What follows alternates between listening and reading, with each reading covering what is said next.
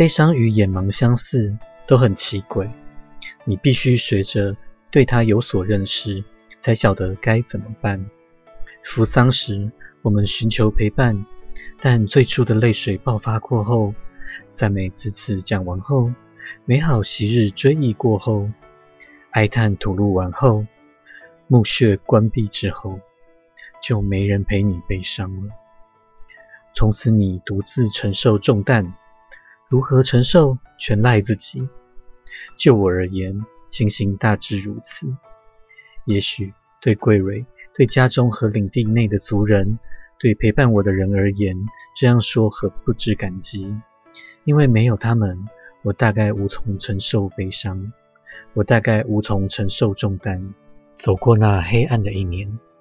我在心中是这样称呼他的：黑暗的一年。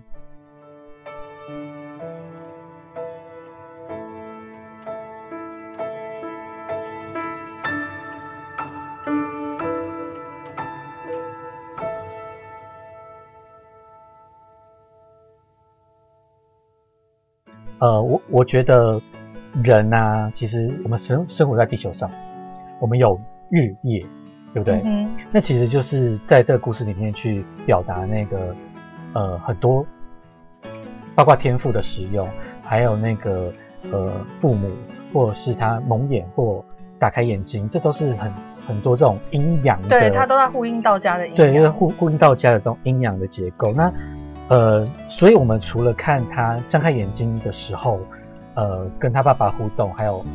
呃这条羊的线以外，还有他的蒙眼那个时候的过程，非常的，其实有点隐晦，他描述的有点隐晦，但是他非常的，我会说他非常的美妙，而且他去表达了一个我们人生该在夜晚的时候该做的事情，比如说休息，嗯，还有跟自己的心结合。尤其是像我自己晚上常常是会睡不着觉，其实那个时候就是在，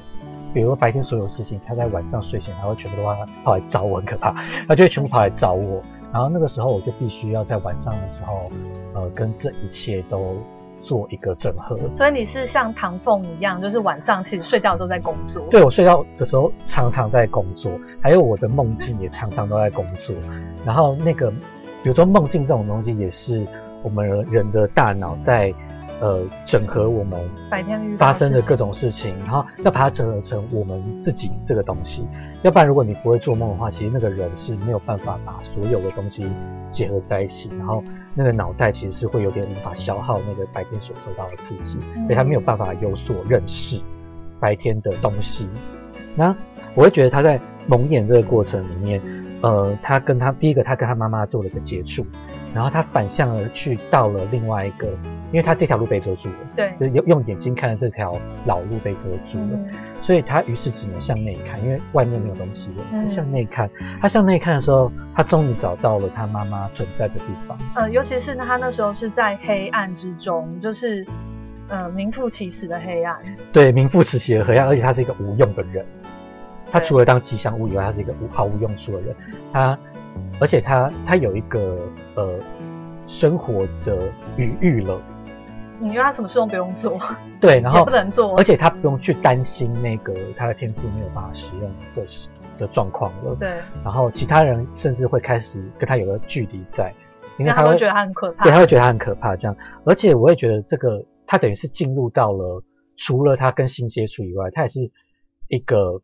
呃主意识的反转，也就是他。到了一个潜意识的领域去了，对，然后他在那个潜意识的领域去，呃，认识他自己，然后去走过他该走的过程，就像是他白天该遇到的过程一样。那夜晚这件事情，其实是我们很少被注意的。其实你，你晚上是要人在晚上是要好好的休息，可是现代人生活是没有在晚上好好休息的。嗯，比如说我们在晚上，我们常常会需要。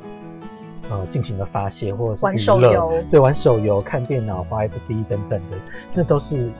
其实那都脑子都没有在休息，那只是一个反反动，就是白天工作忙碌的一个反动，所以你也很难去阻止这个现象的发生，因为白天工作的时间实在是太长了，它没有办法让我们有呃足够的空白，对空白，而且它没有以前的工作可能是你做一做我们就休息一下，它是包含在这个白天里面。嗯。结果呃，你知道资本主义就很坏嘛，它就是把所有人都拿来好好的利用，嗯。那有效利用的结果就是它让人的白天都拿来做某种看起来有用的工作，可是其实人要维持那个完整性是需要一些。呃，不同面向的工作，他把那个其他面向的工作都都拿掉了了，，就是所以这是它让工作这件事变得很机械化、很单调。对，好像是别人看得见的那种工作才叫工作，可是其实真正的工作并不是，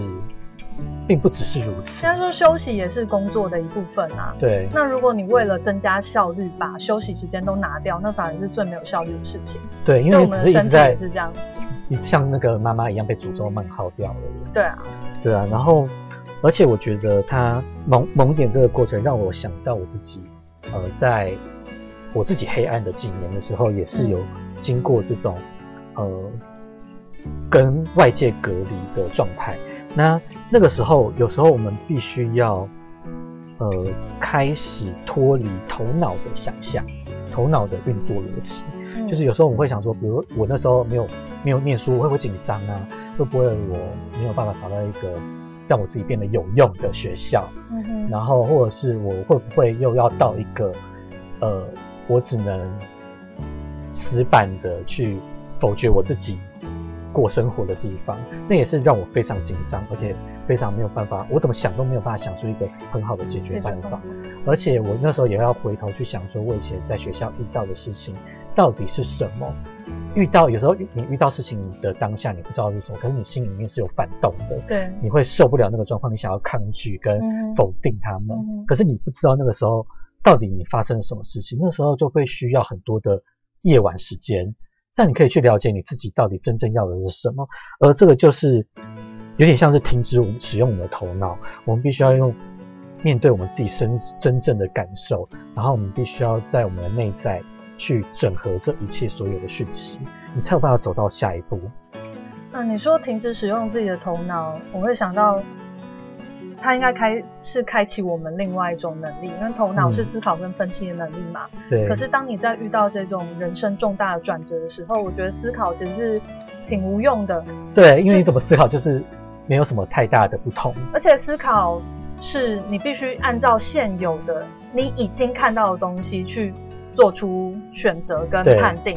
但是一定会有还有你不知道的东西。那个不知道也应该是要被考虑进来的，因为如果你完全用已知去判断的话，其实你你的路会非常的狭窄，那你也会走不出新的路。对，而且在如果你都已知知道那只是一个过去的经历，对，那你想要就被过去束缚。对你一直被过去的经历所局限你自己的想象力了吗？对，对啊，然后所以其实呃，我自己在遇到这种事情的时候，我会跟自己讲说，OK，现在这件事情用我的头脑来看，就是如此的局限，对，看起来打引号就只能只能往这样。但是我会跟自己说，会不会还有其他的东西是我不知道的？嗯那如果有我不知道的东西，呃，有新的东西，有新的路，我让它，我允许它在我心中生对长，你。要你要允许自己脱离一下那个轨道，嗯，因为那个轨道也许它是一直通往死胡同的轨道，那你一直走那个看着那个轨道走的话，是啊，对你就是会到达啊，越来越深，走就是失控火车越走越死这样子。对，那有时候你就是必须要停下来，让自己，呃，等待，对，等待，然后等待什么，都不做。等待那个什么东西出现。我觉得，呃，这应该是跟目前现代的逻辑很不一样的东西啦，嗯大相径庭的东西。但是的确，呃，像申信常在讲说，哦，我们要建立新的信念。对，但是其实怎么建立呢？我觉得很少有人可以把它说得清楚。嗯但其实在，呃中国文化的道教里面讲得很清楚，你就是要无为跟等待。对就像种子埋在地下，如果你要它发芽的话，你不会一直去翻它嘛？对它就被弄掉死了。对，是那个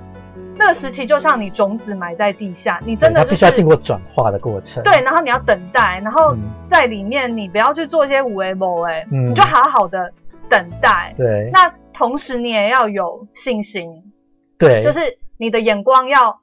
看向你想要去的地方，而不是很慌张地想说啊，我不做什么什么，我就会怎么样，这样你就会永远被那个旧的东西囚禁在那里。对，而且通常我们遇到这种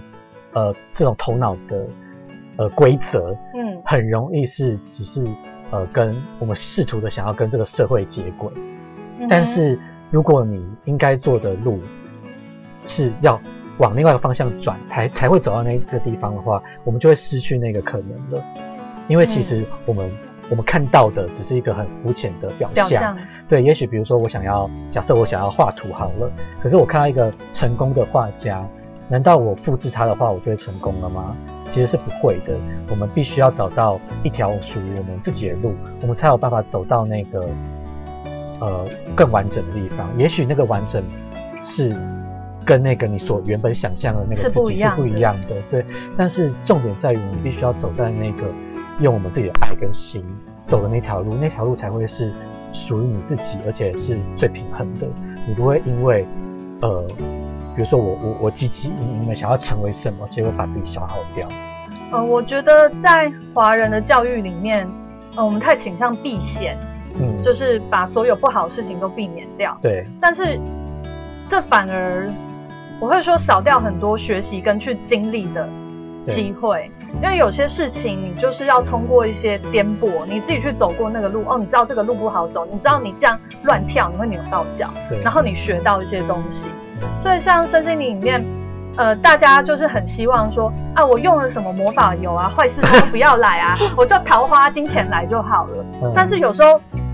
你的生命要让你学到一些东西，嗯其实它有时候会透过一个不好的经验。对，那如果你把不好的经验当做是就是我虽小，我运气不好，那其实就会错失掉里面很重要的礼物。对，你应该是要透过那个里面去贴合自己的内心，你得到那个领悟或礼物，也对，对，你带着那个礼物往前走，你也许可以创造出更有趣的东西，嗯而不是一生都在避险。我就是要赚钱，我就是要一切顺遂。嗯那其实，在占星学里面，我们有一种很顺遂的相位，就是所谓的和谐相位、三分相。嗯那这种人呢，虽然说他的人生会很一帆风顺，诶，他想要什么他就有什么，在某一方面会这样，对对对，但其实他错失掉很多转变跟学习的机会。那他只能靠外在的事件来推动，比如说现在疫情了嗯。哦，然后他公司受影响了，他影响了他的工作，那他可能才会去思考说，哎，那我想真正想做的事情是什么？嗯。对，那反而是另外一种冲突相位的人，因为他本身就有一些矛盾，嗯所以他会时时刻刻，他只要活在地球上，他就要去面对这些事情。嗯，对，对，那他会比较有力量去做出转变。嗯，没错。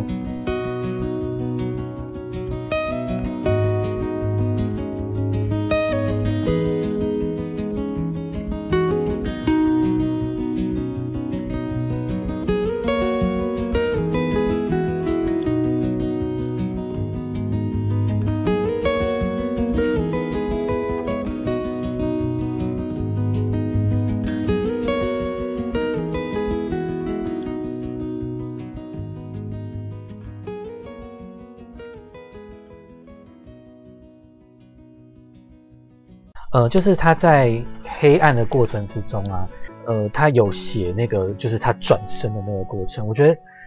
我觉得他那个转身非常的，就是他点到一个非常的到，点的非常到位。嗯、其实这个部分是我在书中非常喜欢，嗯，但是他只用一小段来对对对，一小。段而已。他说，呃，他母亲死后，欧瑞就一直待在黑暗里面嘛。嗯但是他写说，欧瑞说我在某一个时间转了身，嗯，他就这样写而已、哦。对，就这样子。然后他后来又写说，我那时候不知道我已经转了身。对，对我觉得这描写的非常到位，他很难被，我觉得他很难被解释对，我觉得我觉得得这需要有一点经历，就是你有方有有在黑暗，你被迫到黑暗里面的那个经历，你就知道说，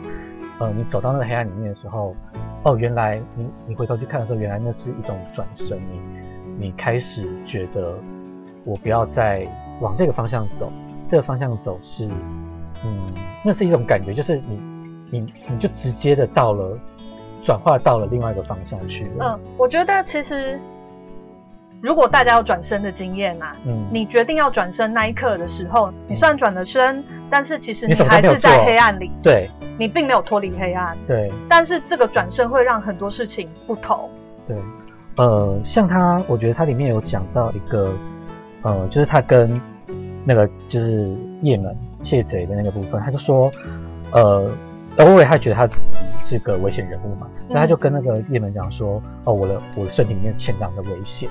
然后结果那个雁门就跟他讲说，嗯，绝大多数人都身上都多少有点危险，因此最好是让他有一个出口，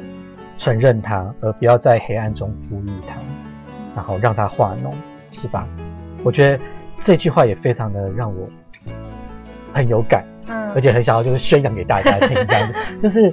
呃，有些有些黑暗，就是我，因为我我的个性比较比较欧瑞啦，就比较中二，然后我遇到我没有办法的事情的时候，我就势必得停在那里。嗯。然后我我可以理解说，就是如果我让那个东西存在我黑的心里面的时候，我的每一天会越来越会会越来越对，会越来越往那个化脓的地方前进，然后我会开始呃走向一个，你可以说一种一种不是我想要去的方向。有时候不一定是恨，我觉得有时候恨是一种好的方向。在我现在这个年纪来看，嗯我觉得恨可能都是一种帮助你，呃，断舍离。对断舍离，或者是说那是一种你过度的方法，就是你必须要跟他保持一个距离，而且恨意，你知道《甄嬛传》恨意是有心嘛，对不对？对所以你要做到无无心这件事情。那呃，可是你你你你有些东西，如果你去否认它的时候，它在你内内心里面，尤其是像比如说我高高高职时代的时候，那个时候我势必它我没有办法处理那些黑暗的东西，它在我心里面。它过了多久，我清仓多久，它就在心里面化脓多久，而且我会忘记我一开始为什么受伤。这么可怕。对，所以我当时花很多的时间去想，说我到底怎么了？我为什么如今是这个样子？我当时到底遇到了哪些事情？我去否定了哪些人？然后，呃，这个世界不让我否定他们，然后我必须要从头，你知道化脓的伤口是很难愈合的，我必须要从头的去，它必须第一个你要有安全的环境，嗯然后你要去仔细的剖析你的伤口，对，那是一个很很难过的一个过程，所以。呃，我会，我会，我会希望大家不要有这个过程啦，就是呃，黑暗的东西，当我们需要休息的时候，黑暗，黑暗不是什么可怕的东西。我觉得，呃，如果有曾经遭受到一些不好的经历，嗯那那个经历其实会反过来影响我们的人格、我们的个性。那我觉得他讲的化脓其实是在讲这件事，嗯，但是人会被伤害，但是我们也有疗愈的能力。对，你可以被不好的东西影响，但是你也可以反过来反转那个故事，嗯，给他一个疗愈后或者是好的定义。对。然后其实像好的定义这个东西，其实我觉得大家比较能够理解啦，因为很多人都，嗯、你知道，反正很多那种心灵鸡汤文，其实都会直接的把结论告诉你，就是是呃，比如说你遇到一个烂事，那你可以用另外一种方向去思考，然后把它变成一种好事什么的。呃但我觉得其实这个东西没有那么简单，它对它有个过程，然后它有个先决条件是你要把一个不好的东西变成好的，嗯你要先深入黑暗。对，如果你没有深入黑暗的过程，它是不可能会变成好的。而且那要是属于你的方式跟对，所以那没有办法借用别人的方法，可能应用那个会变成凯诺的教法了。对，那个就变成套模子，因为每个人的感受、想法是非常细致、非常个人化的。嗯，那如果你想要用一个很单一的叙事去诠释这个东西的话，我觉得这没有疗愈的效用。没错。嗯，呃，最后我提一个，就是他在呃这个故事里面，因为他是道教，有点道教系统，呃，道家系统，对，然后呃，时间在这个篇章里面其实也开始出现了。像我就认为，呃，贵蕊他其实聆听这个东西，它比较像是一个过去性的，就是你要有听过之后留在心里面，这是一个嗯。过去的嗯方式。嗯。然后他妈妈也有学，就是学到东西，然后呃放在心里面，这个都是一个过去的东西。啊小虎起床了，就是一个过去的东西，而欧瑞他前进的方向是一个未来，创造。所以，他在往往外创造，嗯。然后他要呃后最后的故事也是结束在一个它是结束在他们要下山要启程的那一刻，对，就是心里面，也就是心里面想要启程一刻，那一刻，就是其实呃道家的东西很多都在告诉你，你要面对的是你当下的那个东西，尤其是呃你要你要反你要结合你的过过去以及你的未来，嗯。然后你结合这两个东西打破那个线性的时间，你才会得到一个呃，我会说心灵的制高点，你才可以看到完整的图像，知道现在自己这一步要去做什么。对你在哪个当下。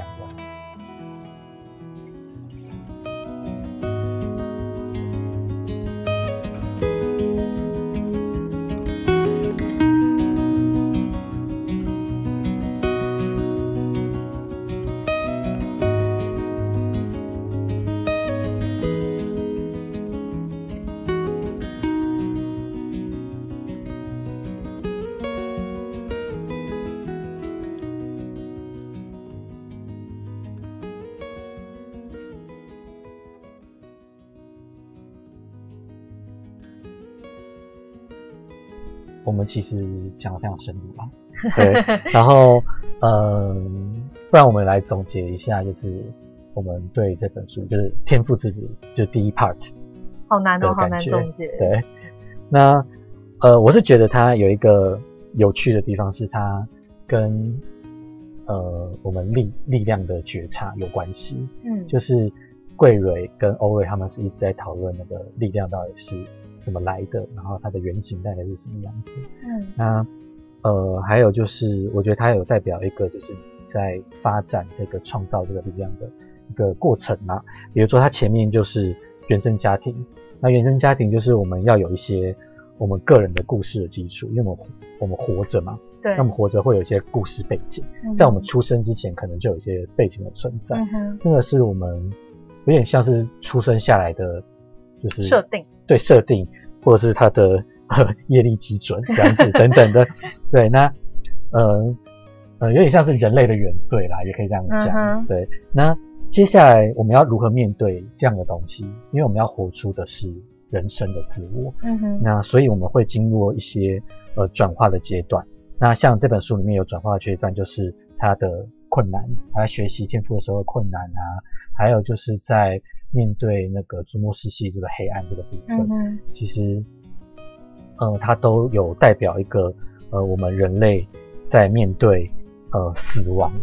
这个东西，就是、嗯这个死亡是比较泛称的死亡啊，就是我们个体的消失也是一种死亡，或者我们内心的意求。求生存的生存压力啊。对，然后这个东西我们必须要去再度的，有点像是死神牌，可是我们必须要再度的把它转化成一个新的力量嗯这样子。那最后的话，它就是有一个呃新生的的呃转折，比如说像是美丽死掉了，或者是叶门的闯入，对对，闯入，然后呃帮助他们解开这个呃从另外一个视角去看他们的生活，他们可以解开他们原本束缚的那种思维观念。这样子，然后才到了一个呃新的一个点，这样，好好凶哦猫咪。对，然后我也觉得他呃整个天赋之子的故事，他有点像在告诉你说，呃，我们我们人知道如何从我们原本的设定，原本被设定好的东西，然后从那个地方再去发展我们新生的路线。那因为是新生的东西，其实它就有一种，我会觉得有一种自然界的结合。然后，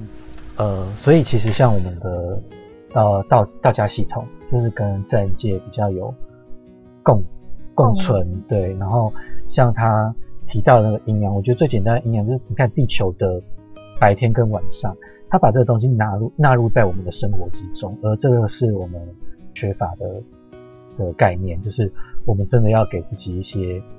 嗯黑暗的时光，去让它成为一个我们可以承认而且好好去面对的东西，这样子你的创造力量就会被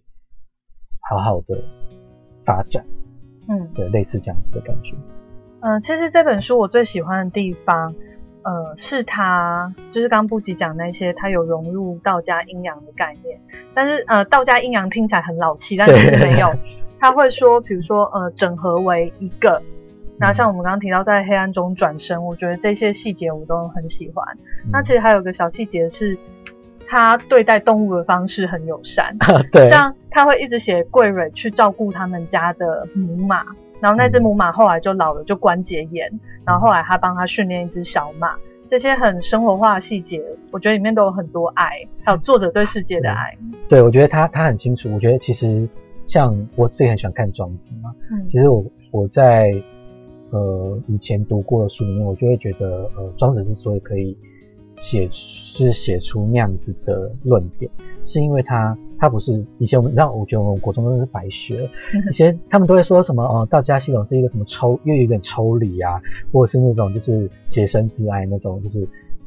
有点有点只顾自己的那种形象。嗯。可是其实，呃，我看那个庄子写完那些东西的时候，我就会觉得他是一个。对这个世界非常有感觉，而且是有爱在里面。他是因为有爱，才有办法写出那些，嗯，告诉你说你要好好保留这些爱，你不要伤害你自己。这个是是真是莫大之爱。然后，呃，至于你有没有接下来的创造等等，那都是接下来的事情了。其实，嗯，我们能够保有那个心理的感受，那就是当下我们现在唯一。能够做到的事情，对，接下来你有没有创造，也是你的根基是要来自于这里。嗯嗯。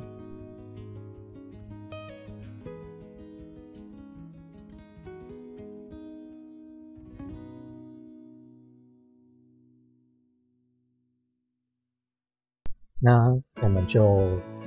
嗯，我们大概这一本就讲到，就是《天赋之子》，我们就讲到这边。那下一次的话，我们再开始从。第二本《沉默之书》，哎，《沉默之声》，对，再开始讲那一本，你又要经过一个辛苦的讨论，对，辛苦的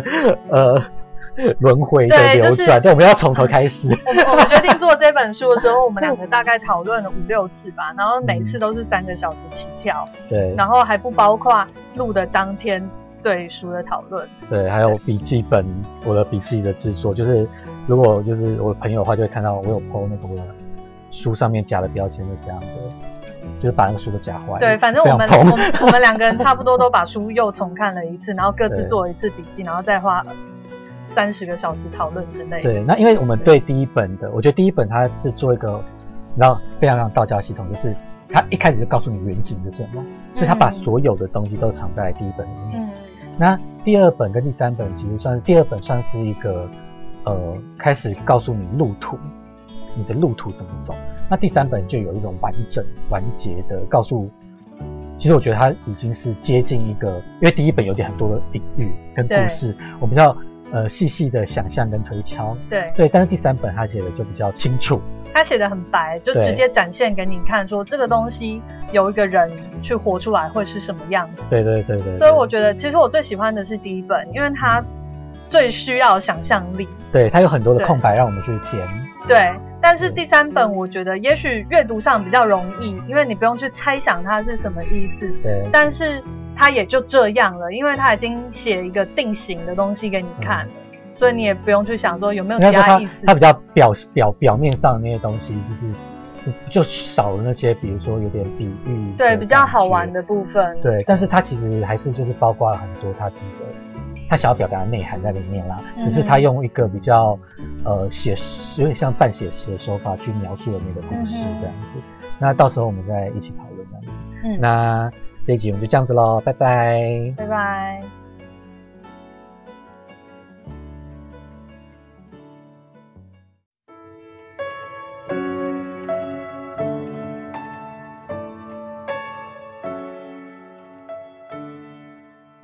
离开之前，叶门曾正经八百地对桂蕊和我说过一段话。像他那样心思轻率、手脚不干净的人，说那段话算是够严肃了。他说：“我们应该离开高山地区。你们在这里能做什么呢？”